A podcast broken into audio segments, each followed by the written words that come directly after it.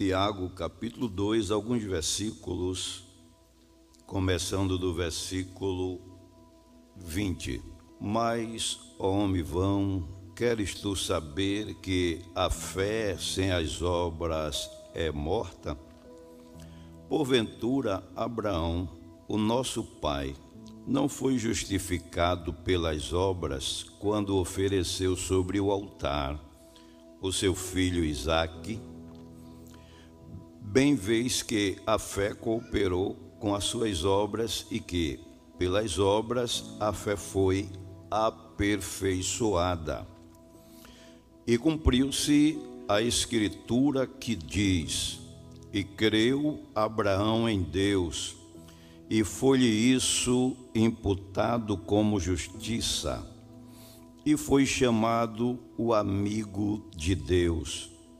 Vedes então que o homem é justificado pelas obras e não somente pela fé.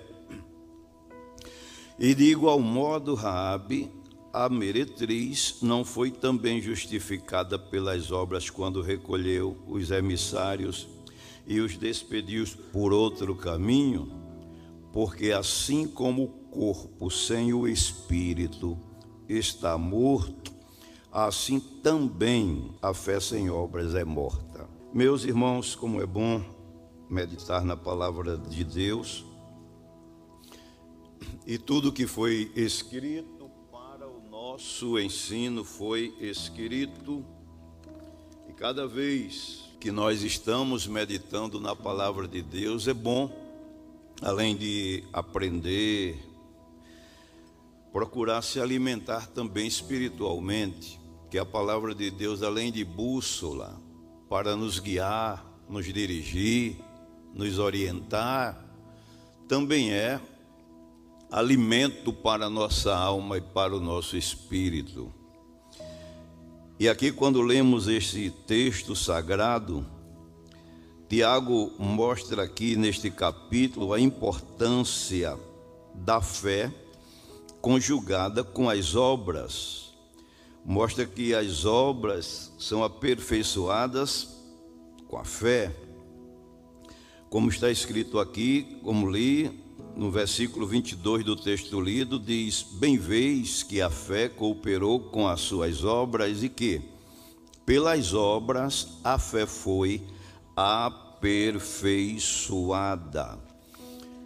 E quando ele distingue aqui uma coisa da outra, a fé e as obras, a gente vê que tanto as obras têm a sua importância, quanto a fé também mas que as duas não podem estar desatreladas, desconjugadas uma da outra, como diz aqui a palavra de Deus. No versículo 21, a gente, do texto lido, Tiago 2, diz assim: Porventura, Abraão, o nosso pai, não foi justificado pelas obras quando ofereceu sobre o altar o seu filho Isaque ele mostra aquela ação de Abraão, aquela como uma obra feita para Deus, e no versículo também 24 ele diz: Vedes então que o homem é justificado pelas obras e não somente pela fé. Aí a gente vê aqui que ele procura distinguir uma coisa e outra e mostrar a importância da fé andar com obra, as obras com a fé, misturada com a fé. Com relação a boas obras, isso nós sabemos que já é de praxe de cada cristão, de cada crente praticar boas obras. A gente só não pode colocar isso como uma forma de se justificar espiritualmente diante de Deus, porque Tiago está mostrando aqui que as obras não podem ser desatreladas, desconjugadas da fé. Quando ele, o próprio Jesus, ele nos orientou, nos ensinou em Mateus, no capítulo 5 de Mateus, e o versículo 16, ele, ele falou sobre as boas obras, quando ele disse assim na palavra do Senhor, ele disse: Assim resplandeça a vossa luz diante dos homens, para que vejam as vossas boas obras e glorifiquem o vosso Pai que está nos céus, para que vejam, vejam as vossas boas obras. O próprio Jesus estimulou o cristão, o crente, a estar praticando boas obras, mostrando a sua importância. A carta de Paulo escrevendo, Paulo escrevendo a Tito, no capítulo 3, ele também mostrou a importância de se aplicar as boas obras. No versículo Tito 3 e 8, ele diz assim: Fiel é a palavra, isto quero que deveras afirmes, para que os que creem em Deus procurem aplicar-se às boas obras. Estas coisas são boas e proveitosas aos homens.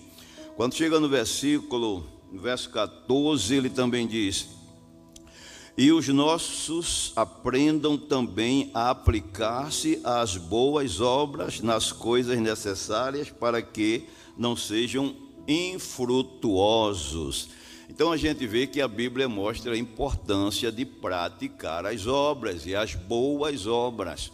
Quando a gente, quando a gente lê sobre Cornélio, por exemplo, no capítulo 10 de Atos dos Apóstolos, do versículo 1 até o versículo 6, a gente vê que as esmolas, as orações, o jeito, o, o jeito generoso de, de Cornélio, a, a, as obras que ele fazia, é, subia como memória perante Deus. Então a gente vê que as obras elas são de fundamental importância para que cada um exercite nela. Mas também ele mostra a importância da fé por exemplo, Gálatas, no capítulo 3 e o versículo 6, o apóstolo Paulo, ele diz que Abraão foi justificado pela fé.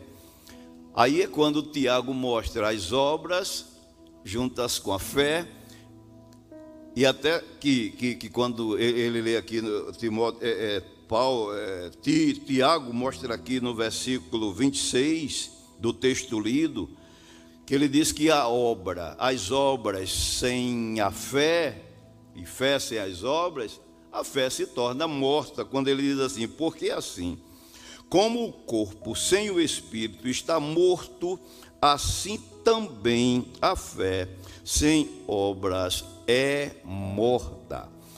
A gente, quando lê a palavra de Deus, é, em, na palavra do Senhor, em Hebreus, no capítulo 11, versículo 17, a gente vê, como Tiago falou, que o ato de Abraão exercer a obediência oferecendo seu filho Isaac foi uma obra para Deus, mas também o fato em crer que Deus era poderoso para ressuscitá-lo dos mortos, aí juntou a fé com as obras Está escrito aqui na palavra de Deus em Hebreus, no capítulo 11, o versículo 17 e 18 diz: Pela fé ofereceu Abraão a Isaque quando foi provado, sim, aquele que recebera as promessas ofereceu o seu unigênito, sendo-lhe dito em Isaque será chamada a tua descendência. Considerou que Deus era poderoso para até dos mortos o ressuscitar. Então, a gente vê que Tiago está mostrando a importância das obras, a importância da fé e que uma sem a outra fica ineficaz. Aí eu acho interessante quando ele, no versículo 23, ele diz assim: e cumpriu-se a escritura que diz: E creu Abraão em Deus, e foi-lhe isto imputado como justiça, e foi chamado o amigo de Deus. Uma coisa bonita que eu acho aqui nessa expressão que Tiago enfatiza é quando ele diz assim que ele foi a fé foi imputada como justiça e que Abraão foi chamado o amigo de Deus. Essa expressão já é muito agradável. A expressão amigo já é uma expressão doce, já é uma expressão amável, já é uma expressão agradável. Aí diz, amigo de Deus, aí completa-se tudo. Isso é tão pesou tanto para os anais da história bíblica, os patriarcas,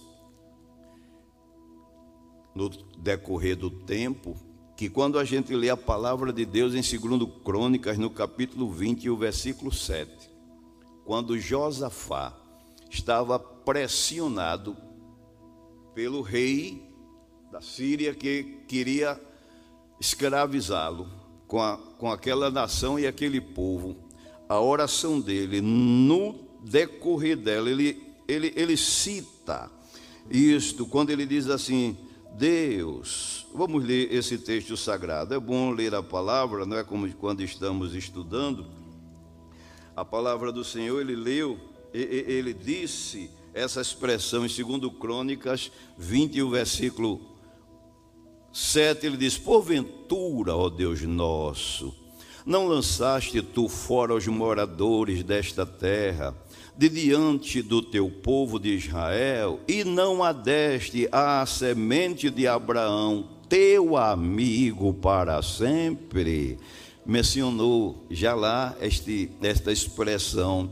Quando a gente chega no livro do profeta Isaías, no capítulo 41, a gente vê o próprio Deus pela boca do profeta Isaías, usando essa expressão, eu acho bonito, coisa gratificante aqui, quando ele diz Isaías 41, 8, aí o Senhor diz, mas falando para Israel, mas, mas tu, Isaías 41, 8, mas tu, ó Israel, servo meu, tu, Jacó, a quem elegi, semente de Abraão, meu Oh, expressão bonita, Deus chamando Abraão de meu amigo.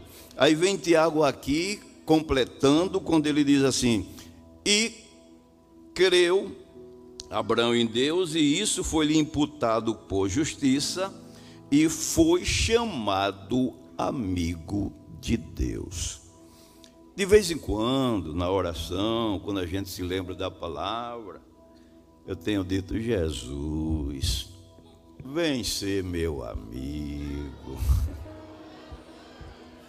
Não tem um amigo melhor do que Jesus. Abraão foi privilegiado. Aí, quando a gente vai para a palavra de Deus, a gente começa a ver que depende mais de nós do que de Deus. Sempre lembro de algumas expressões que eu ouvi de um irmão que estava dizendo: Jesus, vem andar comigo, anda mais comigo. E Deus uma vez lhe disse: Anda mais comigo, que eu ando mais contigo.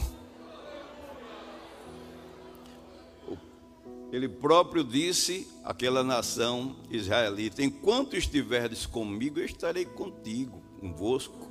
Porém, se me deixares, eu também vos deixarei. Aí quando a gente vai para a palavra de Deus, a gente começa a entender o que é ser amigo de Deus. Abraão foi atrelado nele a obediência, a fé, foi justificada, as obras que Tiago falou. Quando a gente lê a palavra de Deus em Evangelho de João, bem conhecido de todos nós, no capítulo 15, e o versículo 14, olha o que nos diz o nosso Senhor Jesus aqui na sua palavra. Ele diz: Vós sereis meus. Vou repetir isso aqui. Vós sereis meus. Se fizerdes o que eu vos mando. Interessante. Aí quando eu começo, nós começamos a caminhar pela palavra de Deus, aí começamos a ver que Jesus graciosamente resolveu ser teu amigo, meu amigo. Antes que a gente tivesse esse desejo em nós. A palavra do Senhor aqui em João, no capítulo 15, e o versículo 13, olha o que diz: Ninguém tem maior amor do que este, de dar alguém a sua vida pelos seus. Antes de você querer ser amigo dele, ele já resolveu ser seu amigo. Já resolveu ser meu amigo. Louvado seja Deus. A palavra de Deus é maravilhosa. Evangelho de João, João é muito detalhista com estas coisas, com essas expressões. Ele, em João, João no capítulo 11, quando é relatado aqui sobre a morte de Lázaro, Lázaro, quando morreu, no versículo João 11, o versículo 11, Jesus usou aquela expressão aos discípulos: Eu vou, Lázaro, nosso amigo dorme, e vou despertá-lo do sono. Jesus chamando Lázaro de nosso amigo. Então a gente vê que Jesus resolveu graciosamente, de forma incondicional, ser amigo de nós todos. Ainda caminhando aqui neste pensamento, eu acho uma coisa interessante que Jesus, antes de morrer, antes de ser preso, resolveu constituir Judas também como seu. Jesus fazia cada coisa. Só meditando direitinho, se humilhando, se baixando para entender o, o, o tão grande amor, as atitudes de Jesus. Palavra de Deus em Mateus, no capítulo 50, capítulo 26 e versículo 50, digo, quando Judas resolveu entregar Jesus, trair Jesus, eu acho interessante essa expressão aqui. Jesus, porém, lhe disse: Amigo, a que vieste? Então, aproximando-se, eles lançaram mão de Jesus e o prenderam. Jesus era amigo mesmo de Judas. Jesus não está, Jesus falava verazmente segundo o seu coração. Quando Jesus diz que é amigo, é amigo mesmo. É muito difícil ser como Jesus. Mas nós estamos aprendendo a palavra de Deus para ser como Jesus é. Que haja em vós, disse Paulo, o mesmo sentimento que houve também em Cristo Jesus. Resolveu ser o nosso amigo. Agora, quando ele diz assim: Vós sereis meus amigos, Aí ela vem impondo agora uma condição para nós. Aí diz: Se fizerdes o que eu vos mando. E por que Abraão foi chamado amigo de Deus? Aí a gente começa a ver que ele exatamente se encaixa nessa imposição feita pelo nosso Senhor Jesus Cristo, quando ele diz assim: Vós sereis meus amigos se fizerdes o que eu vos mando. Aí a gente vê Abraão seguindo na risca aquilo que Deus mandava ele fazer. Por exemplo, quando a gente lê a palavra de Deus em, em Gênesis, no capítulo é, 12, a gente vê que Abraão teve uma vida de completa obediência a Deus. Deus disse: a, a, ali a, a Abraão o seguinte: sai-te da tua terra, como diz aqui, não é bom ler? Para não citar equivocadamente. Ele diz assim: Ora, o Senhor disse a Abraão: Sai-te da tua terra e da tua parentela e da casa de teu para a terra que eu te mostrarei. Deus não deu nenhum endereço. Ele disse: Eu vou te mostrar, mas sai da tua terra. Interessante é que Deus foi dando uma ordem e Abraão foi obedecendo, e Deus foi apertando o caminho para ver se Abraão obedecia até o final. Primeiro, sai-te da tua terra. Ele estava em Ur dos caldeus. Os estudiosos da Bíblia falam que aquela, naquela ocasião Ur era uma cidade, um local, um lugar, uma cidade que estava em pleno desenvolvimento cultural, econômico, na ciência, e para Abraão era muito cômodo ficar em Ur dos Caldeus. Agora, em contrapartida, era uma cidade pagã. O paganismo imperava, o culto ao deus Lua, entre outros deuses, era um paganismo. Aí Deus resolveu, para abençoar Abraão, disse: sai desse espaço geográfico, sai da tua terra para uma terra que eu vou te mostrar. E Abraão resolveu deixar o dos caldeus e partiu para Arã, como a gente lê em continuação, e obedeceu. Muitas vezes Deus tira você da sua comodidade naquele lugar, ou naquele até emprego, ou em alguma situação, quando Ele quer te abençoar, porque aparentemente ali está bom para você, mas o lugar que está bom para mim e para você é aquele que Deus está mirando e dizendo: aqui é melhor para você, ali é melhor para você. É tanto que a Bíblia Sagrada mostra que isso influencia na, na, na vida. Não viu? Ló, quando resolveu ir para as campinas de Sodoma, saiu geograficamente para um lugar que para ele era melhor. É bom ler, não é? é? Gênesis no capítulo 13. Vamos caminhando por aqui, aprendendo a palavra 13 e o versículo 12 é o que diz a palavra do Senhor.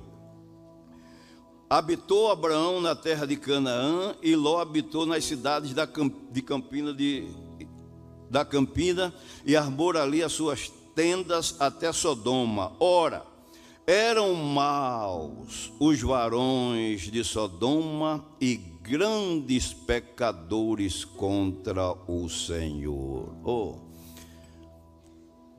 saiu de um lugar, foi para uma situação geográfica confortável financeiramente, bonita, bem melhor, como um jardim regado, mas a Bíblia diz um veneno terrível. Os homens dali eram grandes pecadores diante de Deus. E resultado, naquele espaço geográfico, Ló teve prejuízo espiritual, teve prejuízo na vida moral da família, perdeu espiritualmente e até materialmente parte da família e perdeu os bens materiais que ele tinha. Deus, quem sabe o melhor lugar para nós. Ele disse: Sai, Abraão, da tua terra, e ainda outra exigência, e do meio da tua parentela. Deus saiu exigindo e ele saiu obedecendo. Saiu da terra, levou o pai, levou o sobrinho, e vai lá. Daqui a pouco Deus diz: Agora deixa a tua parentela. Claro que Deus não estava desunindo as famílias, mas ali a gente olha pelo âmbito espiritual. A família de Terado, pai de Abraão, era uma família idólatra. Josué até fez menção disso no livro de Josué, no capítulo 2, 24 de Josué, se eu não me engano, me lembrei deste versículo agora e é bom ler. Ele faz menção da família de, de, de Abraão quando estava ali. Deixa eu só confirmar se é este versículo mesmo que eu me lembrei aqui. 24 e o versículo é, 2, olha o que diz assim: Então Josué disse a todo o povo: Assim diz o Senhor, Deus de Israel, da além do rio, antigamente é, habitaram vossos pais. Terá, pai de Abraão e pai de Naó, e serviram a outros deuses.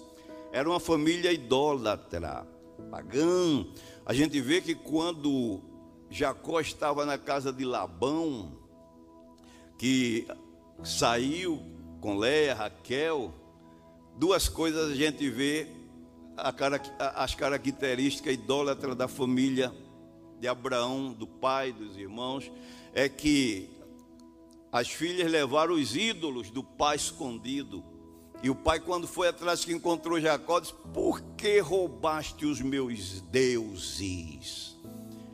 Foi quando esconderam lá, palpou os móveis. Aí ele disse uma expressão a Jacó assim: Se não fosse o Deus do teu pai que me aparecesse ontem à noite, interessante, ele não disse o meu Deus, o nosso Deus, ele disse o Deus do teu pai.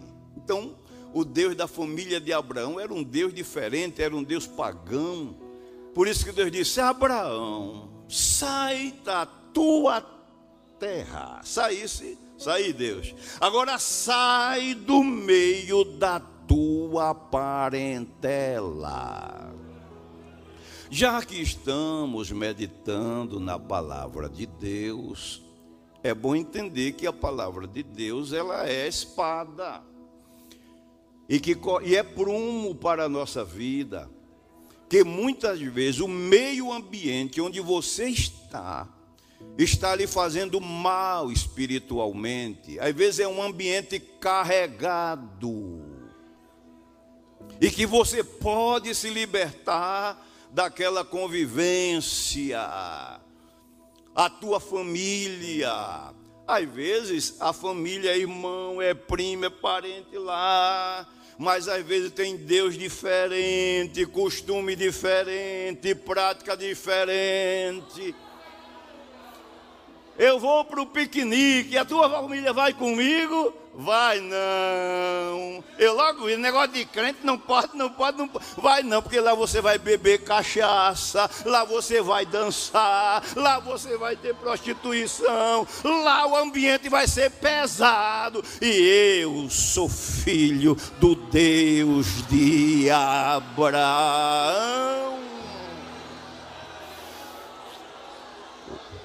Vai já recebendo a palavra de Deus. Vai.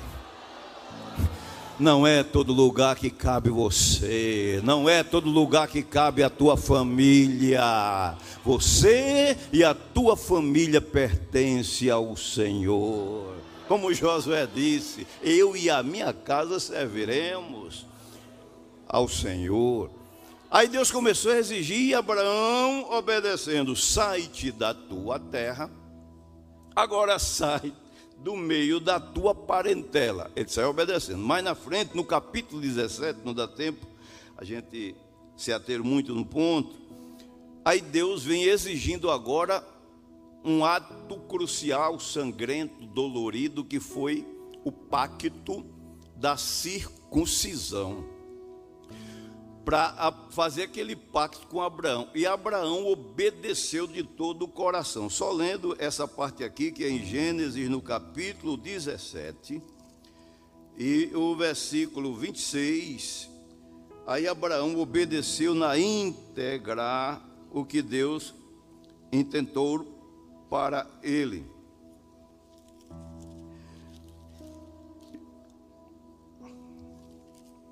Diz aqui a palavra do Senhor é, no pacto que fez com Abraão.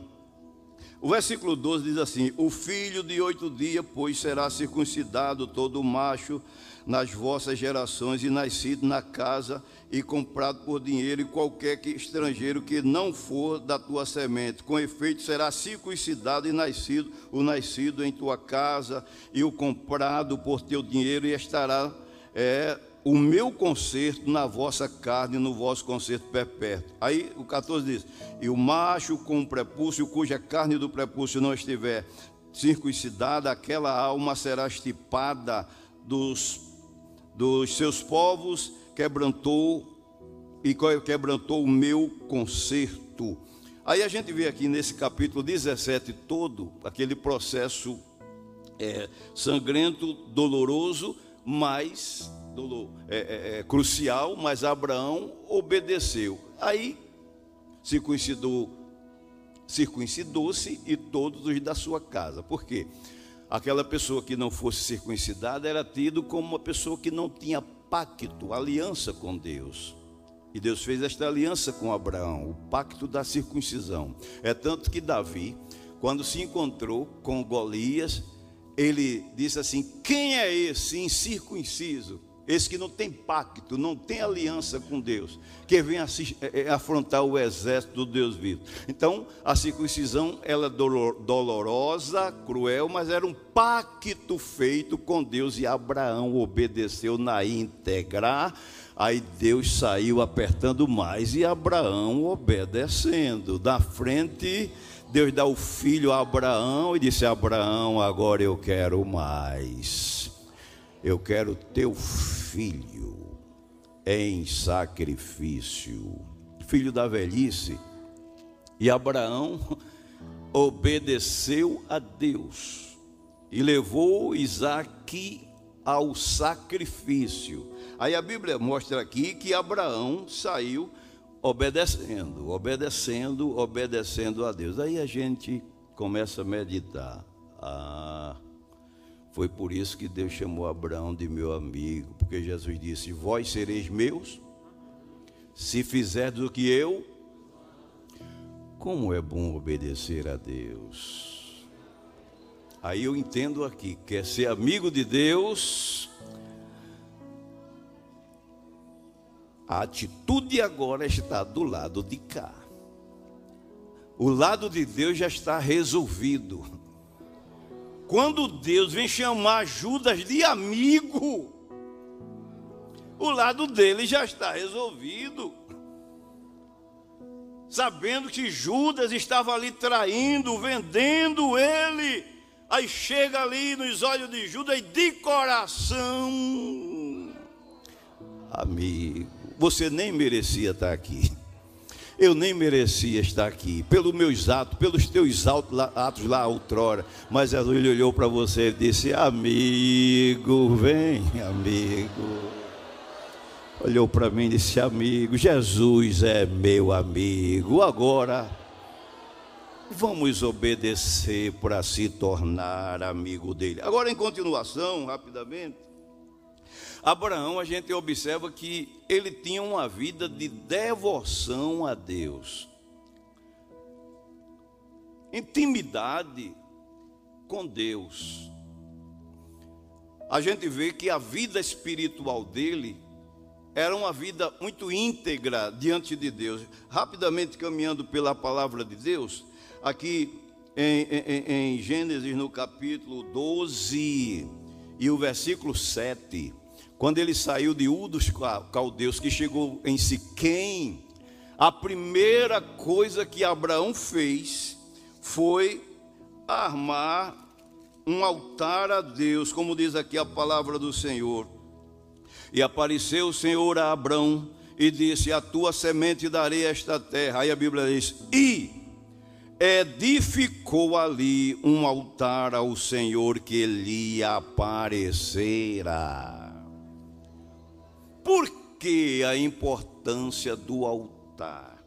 A palavra de Deus nos mostra em Êxodo, no capítulo 20, que o altar era o ponto de encontro de Deus com o homem. Vamos ler a palavra de Deus, Êxodo, no capítulo 20, E o versículo 24, olha o que nos diz a palavra de Deus.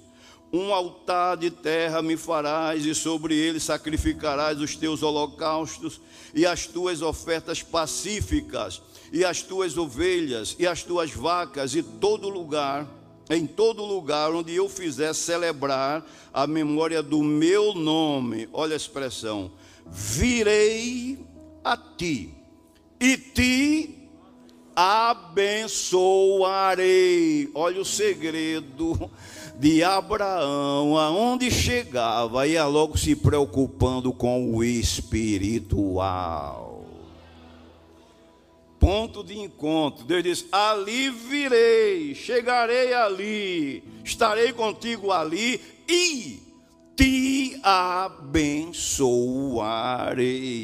Em continuação, quando a gente ler a palavra do Senhor, quando ele chegou é, no versículo 8 aqui, deste texto lido de Gênesis no, no, no, capítulo 12, diz que quando ele chegou nos termos de Betel, já edificou também outro altar ao Senhor Jesus, como diz aqui a palavra, e moveu-se dali para a montanha, a banda do oriente de Betel, e armou a sua tenda, tendo Betel ao ocidente e aí ao oriente, e edificou ali um altar e invocou o nome do Senhor. Aí a gente vai lendo, não vou ler por conta do tempo, mas quando ele chega, é, passa um tempo no Egito, sobe do Egito, quando chega do capítulo 13 de Gênesis, no versículo 3 e 4, a Bíblia diz que a primeira coisa que ele fez quando subiu do Egito foi edificar um altar ao Senhor. Agora, uma coisa nos chama a atenção.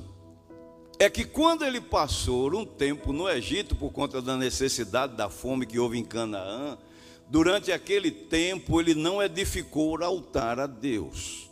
Do versículo 10 até o versículo 20, que foi o período que de Gênesis no capítulo 12, que foi o período que Jacó, que, que Abraão passou no Egito, ele foi abençoado. É tanto que a Bíblia diz que ele subiu com grande riqueza do Egito.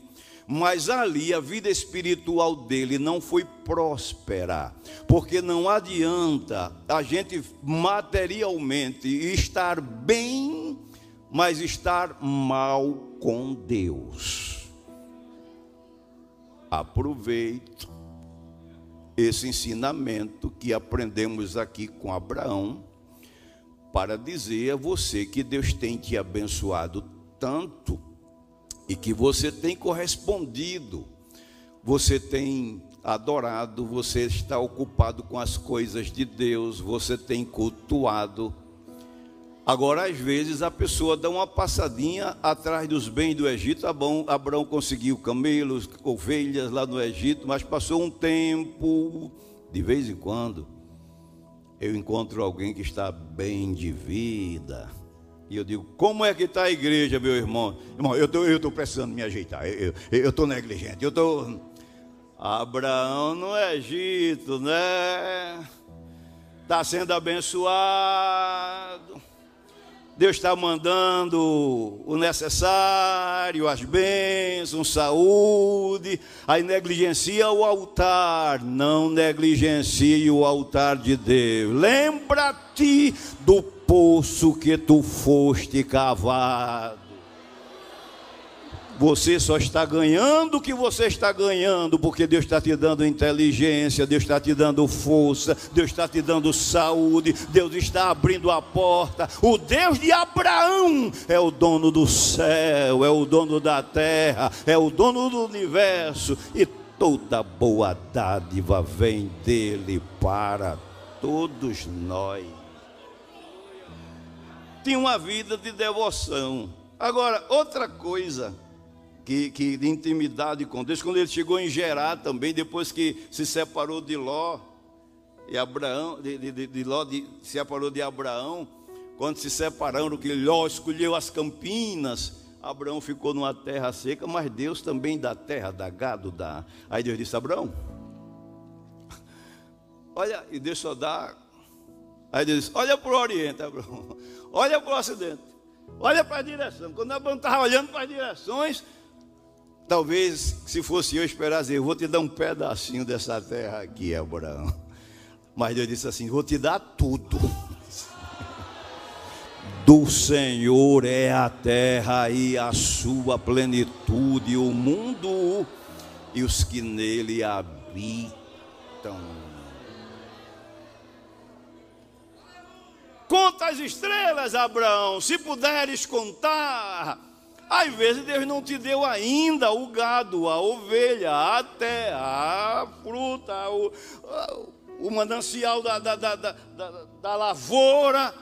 Mandou você ficar contando as estrelas. Parece que não é nada contar a estrela. Tem o tempo de contar a estrela. Às vezes a gente quer logo é a terra, quer o gado, quer. Mas Deus diz: Abraão, vai contar a estrela, Abraão. Deus faz cada coisa. Lembra canda some negarabasebre nevia. Não sei, meu irmão, como é que estás passando nesse final de ano chorando, apertar, vai contando estrelas. Vai contando estrelas. O Deus de Abraão é o teu Deus. Aleluia. Louvado seja Deus para sempre. Agora, Abraão amigo de Deus a gente vê. Vós sereis meus amigos se fizesse que eu vos mando. Aí Abraão, que Deus mandava fazer, ele ia fazendo. Intimidade com Deus, altar na presença de Deus, conversando com Deus, não queria abrir mão disso. Aí depois a gente vê a vida de entrega a Deus, a Abraão, a Deus. A palavra do Senhor nos diz em Gênesis, no capítulo 18, que Abraão, quando recebeu a visita daqueles seres, aqueles varões que ali a gente vê que é a presença do Senhor, coisa interessante aprendemos ali também. Por exemplo, no versículo 6 e 7, no versículo 1, a gente vê que estava no aquecimento do dia, certamente, meio-dia, quem sabe. Ele estava debaixo da árvore, na frente da tenda. Lá vem os anjos, os homens, os varões. Aí ele, quando vê, logo acredito que Abraão já tinha uma experiência daquele sentimento e daquela sensibilidade da presença divina. Porque ele foi logo se inclinando, como diz no versículo 1 e 2, e já foi convidando para lavar os pés, como fazia quando queria honrar o visitante, e já foi oferecendo descanso, e já foi dizendo assim: se eu tenho achado graça aos teus olhos, entra aqui debaixo do, do, do, do meu telhado, deixa eu ver aqui para ler como está escrito na palavra de Deus, o versículo 6. E Abraão, é, o versículo 2 diz assim: E levantou os olhos e olhou, e três varões estavam em pé junto a ele, e vendo-os, correu da porta da tenda ao seu encontro, e inclinou-se à terra e disse: Meu Senhor. É aqui que nós vemos realmente a presença de Deus. Se inclina e vê, meu Senhor, S maiúsculo, e a gente vê a presença do Senhor aqui. Se agora tenho achado graça aos teus olhos, rogo-te que não passes do teu servo Traga-me agora um pouco de água e lavai os pés. Traga-se um pouco de água e lavai os vossos pés. E recostai-vos debaixo desta árvore. E trazei um bocado de pão para que esforceis o vosso coração. Depois passareis adiante, porquanto por isso chegaste até o vosso servo. E disseram: Assim faze como tem dito. Interessante. Olhando direitinho, ali era uma teofania, uma aparição de anjos e alguém pode dizer, e Deus ia precisar de comer lá na casa de Abraão o guisado, o bolo. Deus apareceu a Gideão recebeu aquele cabrito esquartejado, lá os pães tocou na pedra, o fogo subiu. Jesus, quando ressuscitou, lá comeu peixe assado, porque tanto faria Jesus comer peixe como não comer peixe, porque estava com o corpo glorificado. Tanto fazia Jesus passar de uma parede para outra sem a porta, como passar com porta. Passada lá para corpo glorioso, glorificado. Corpo angelical, corpo divino, espiritual. Aí disse: Vai, faze. Olha o detalhe aqui que Abraão fez no versículo 6. Abraão apressou-se em ir ter com Sara a denda e disse-lhe: Amassa depressa três medidas de flor de farinha e faze bolo. Repita essa frase comigo. Três medidas de flor de farinha e faze bolos. Por que eu mandei repetir três medidas de flor de farinha? Porque flor de farinha era o melhor trigo da época. Não era todo mundo que podia fazer bolo de flor de farinha. Naquele tempo tinha o bolo de flor de farinha, tinha o trigo tostado, tinha o pão de cevada. Para as pessoas mais pobres, os empregados, os do campo, era pão de cevada, era trigo tostado, mas para uma pessoa de, de maior relevância, era pão de flor de farinha. O Salmo 147 e o versículo 14, me se não me foge, diz que Deus vos dará a bênção da flor da farinha, porque era o melhor trigo que tinha. Olha o detalhe de Abraão: Sara, apressa-te, amassa depressa as medidas e fazes medida de flor, de farinha, fazes. Ou seja, Sara, faça para ele com o melhor trigo que tem aí. Olha o outro detalhe da. Quando a Bíblia chama, Jesus, Deus chamou Abraão de meu amigo, a gente vai acompanhando e vai vendo a razão. Olha o versículo 7. E correu Abraão às vacas e tomou uma vitela, uma vitela tenra e diga comigo, vitela tenra e boa. E deu-a ao moço que se apressou em prepará-la e tomou manteiga e leite e a vitela que tinha preparado e pôs tudo diante dele se estava em pé junto dele debaixo da árvore e comeram. Interessante. Abraão vai apressado e diga: Sara é o melhor, Sara. Faz aí o bolo de flor de farinha, Sara vai lá na, no gado e diz assim: vamos tirar essa vitela nova, tenra e boa para ele. Depois pega lá, vamos agora entregar manteiga e mel, ou seja, queijo fresco, vamos dar o melhor para ele. E os anjos estão tá lá, observando Abraão, preparar tudo para ele. Daqui a pouco lá vem com aquele prazer e os anjos, os homens varões comeram. Ou você pensa que quando você está fazendo alguma coisa para Deus, Deus não está olhando como é que você está fazendo. Abraão podia dizer: traz aí um pão de cevada aí, traz um trigo tostado aí. Irmãos, tudo é de Deus. Por isso que Paulo chegou a cantar no hino de adoração, porque dele, e por ele, e para ele, são todas as coisas. Glória, pois, a ele eternamente. Amém. Jesus está aqui falando com a gente. Aleluia. Porque às vezes tem pessoas que vai ofertar as coisas a Deus e fica com não, para que isso? A igreja não precisa, para que Deus quer isso? Pra... Faça como Abraão, dê de flor de farinha, o melhor.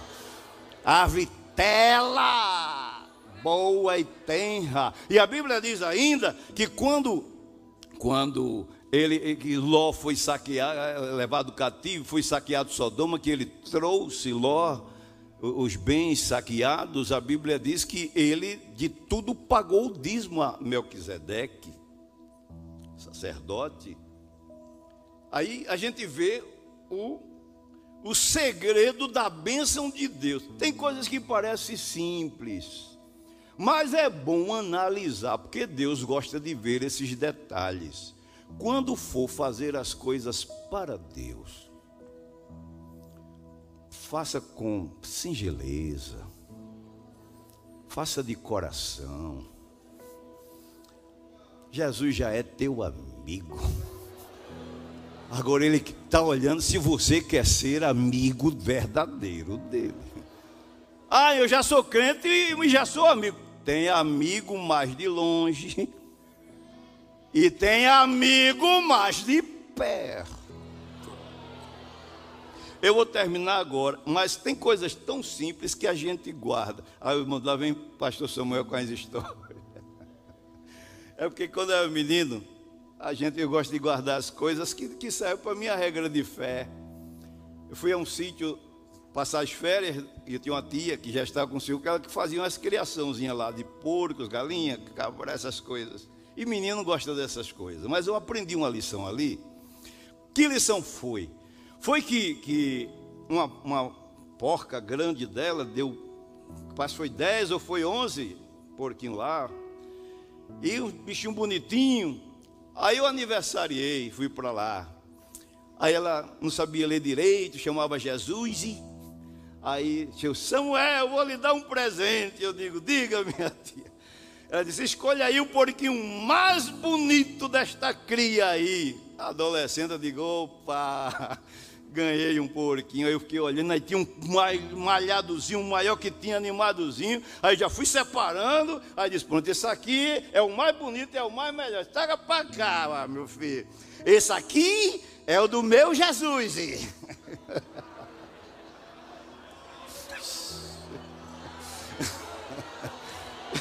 Interessante. Aí eu olhei assim, menino, né? é egoísta, de se eu soubesse.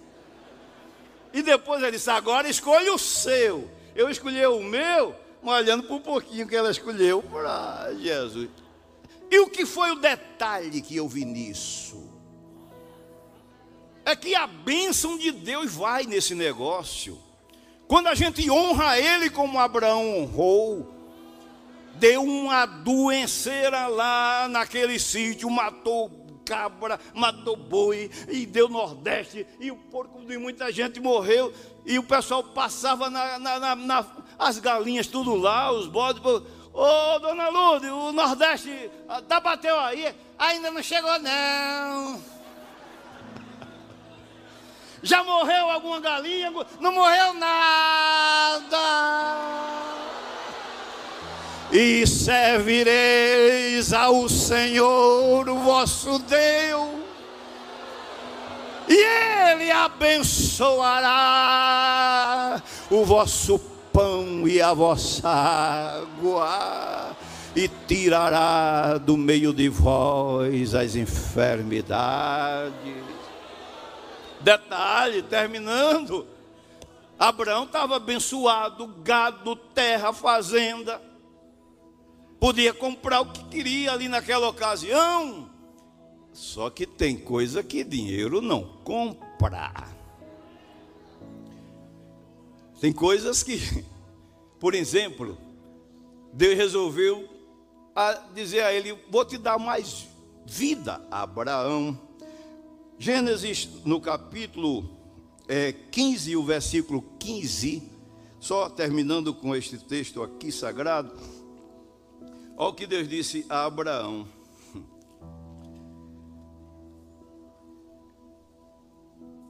E tu irás a teus pais em e em boa velhice serás. Deus resolveu dar anos de vida, porque as condições financeiras da condição de comprar boa vida, qualidade de vida, mas não compra vida. Deus disse: Abraão, o que você tem não dá para comprar longevidade, mas eu vou te dar. Você vai morrer em paz e em boa velhice. E Abraão foi envelhecendo, e Deus segurando, e Deus dando vigor. Lembra de Ezequias? Chegou no dia de morrer, virou para a parede e chorou. E o mesmo profeta que Deus disse: Tu põe a tua casa em ordem, tu vai morrer. Deus disse: Volta, Ezequias, é, é Isaías, e diz a Ezequias que eu vou dar mais uns dias a ele. Eu vou dar mais 15 anos a ele. Dinheiro compra essas coisas. Mas o Deus de Abraão, quando quer, o médico diz: Olha, você não tem muitos dias de vida, não. O médico morre e você vai vivendo, vivendo. O Deus de Abraão é maravilhoso. O nosso amigo é maravilhoso. Outra coisa, e tirarei do meio de vós as enfermidades. A Bíblia diz que Sara tinha problema de esterilidade, não podia gerar. Aí quando ele terminou de colocar o bolo de flor de farinha, a vitela boa e tenra, bem preparada, o queijo fresco, manteiga e mel, que eles se alimentaram, terminaram e ficaram observando. Quando terminou, Abraão pensou que ia dizer: Muito obrigado, Abraão. Agora a gente vai para Sodoma seguir o nosso caminho. Quando eles terminaram, eles disseram: Abraão, onde está Sara, a tua mulher? Está lá dentro da tenda. Este tempo determinado ela vai abraçar um filho, mas ela não é estéril.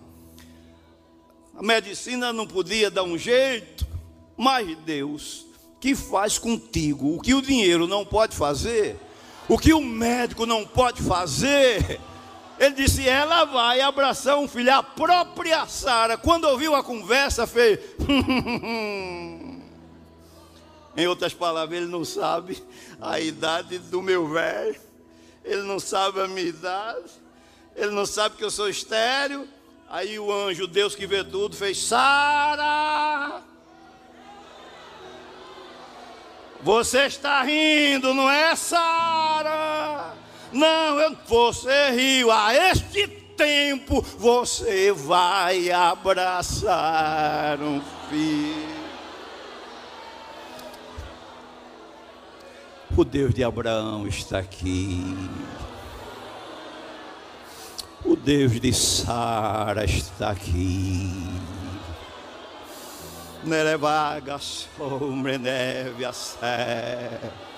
Você que está me ouvindo aí na tua casa quem sabe teu filho, tua filha, você já desesperado por alguma coisa, teu amigo, o Deus de Abraão, está aquecendo a tua fé, te dando esperança. O justo viverá da fé. E se ele recuar, a minha alma não tem prazer nele. Que Deus nos ajude a guardar a sua palavra. Amém.